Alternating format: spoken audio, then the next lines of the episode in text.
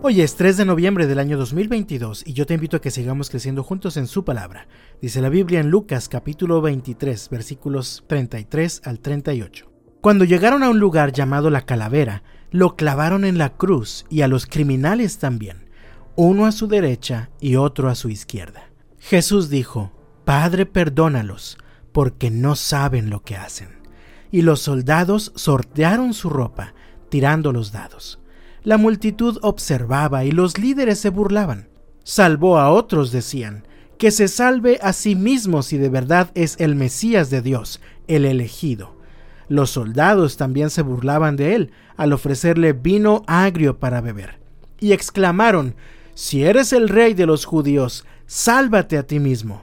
Encima de su cabeza colocaron un letrero que decía, Este es el rey de los judíos. Mientras Jesús está colgando de la cruz, pronuncia estas palabras maravillosas. Padre, perdónalos porque no saben lo que hacen. Ya para el capítulo 22 de Lucas podemos ver todo lo que había ocurrido desde la noche anterior con Jesús. Fue traicionado por uno de sus colaboradores más cercanos, fue apresado y tratado como un delincuente, fue golpeado y humillado de forma cruel recibió burlas y falsas declaraciones en su contra por parte de una multitud enfurecida que gritaba crucifíquenlo. Sin embargo, podemos ir más atrás y ver cómo prácticamente desde el inicio de su ministerio los grupos religiosos dominantes se oponían a Jesús y continuamente lo buscaban para matarlo.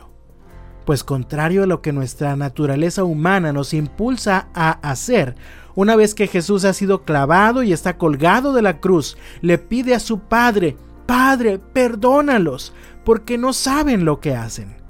Jesús se refiere a quienes lo han traicionado, a quienes lo han abandonado, a quienes lo han azotado, a quienes se han burlado de él, a quienes estuvieron planeando cómo matarlo, a quienes lo han clavado, en fin, a todos los que de alguna manera estamos allí representados.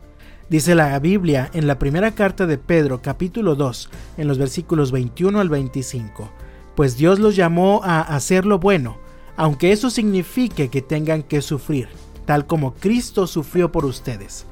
Él es su ejemplo y deben seguir sus pasos. Él nunca pecó y jamás engañó a nadie.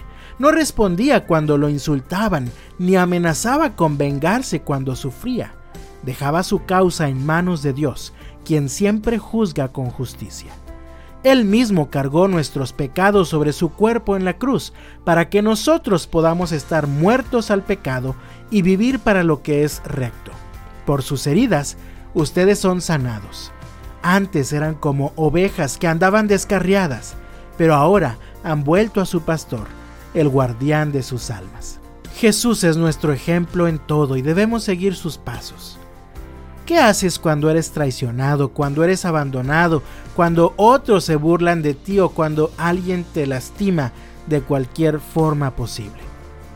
Como dice el texto que acabo de leer, una reacción muy natural es acumular resentimiento que después nos puede llevar al odio, a la venganza o a la amargura, y entonces tu vida se vuelve oscura y rota.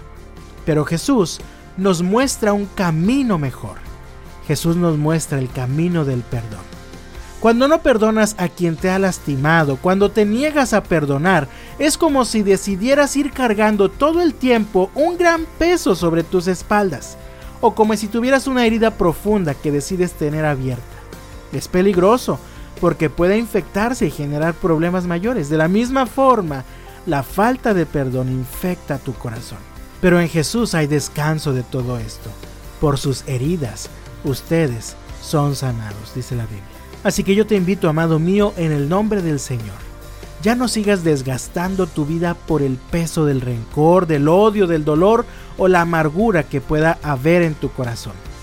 Ven a Jesús, pídele su ayuda para que puedas perdonar a quienes te han ofendido o lastimado.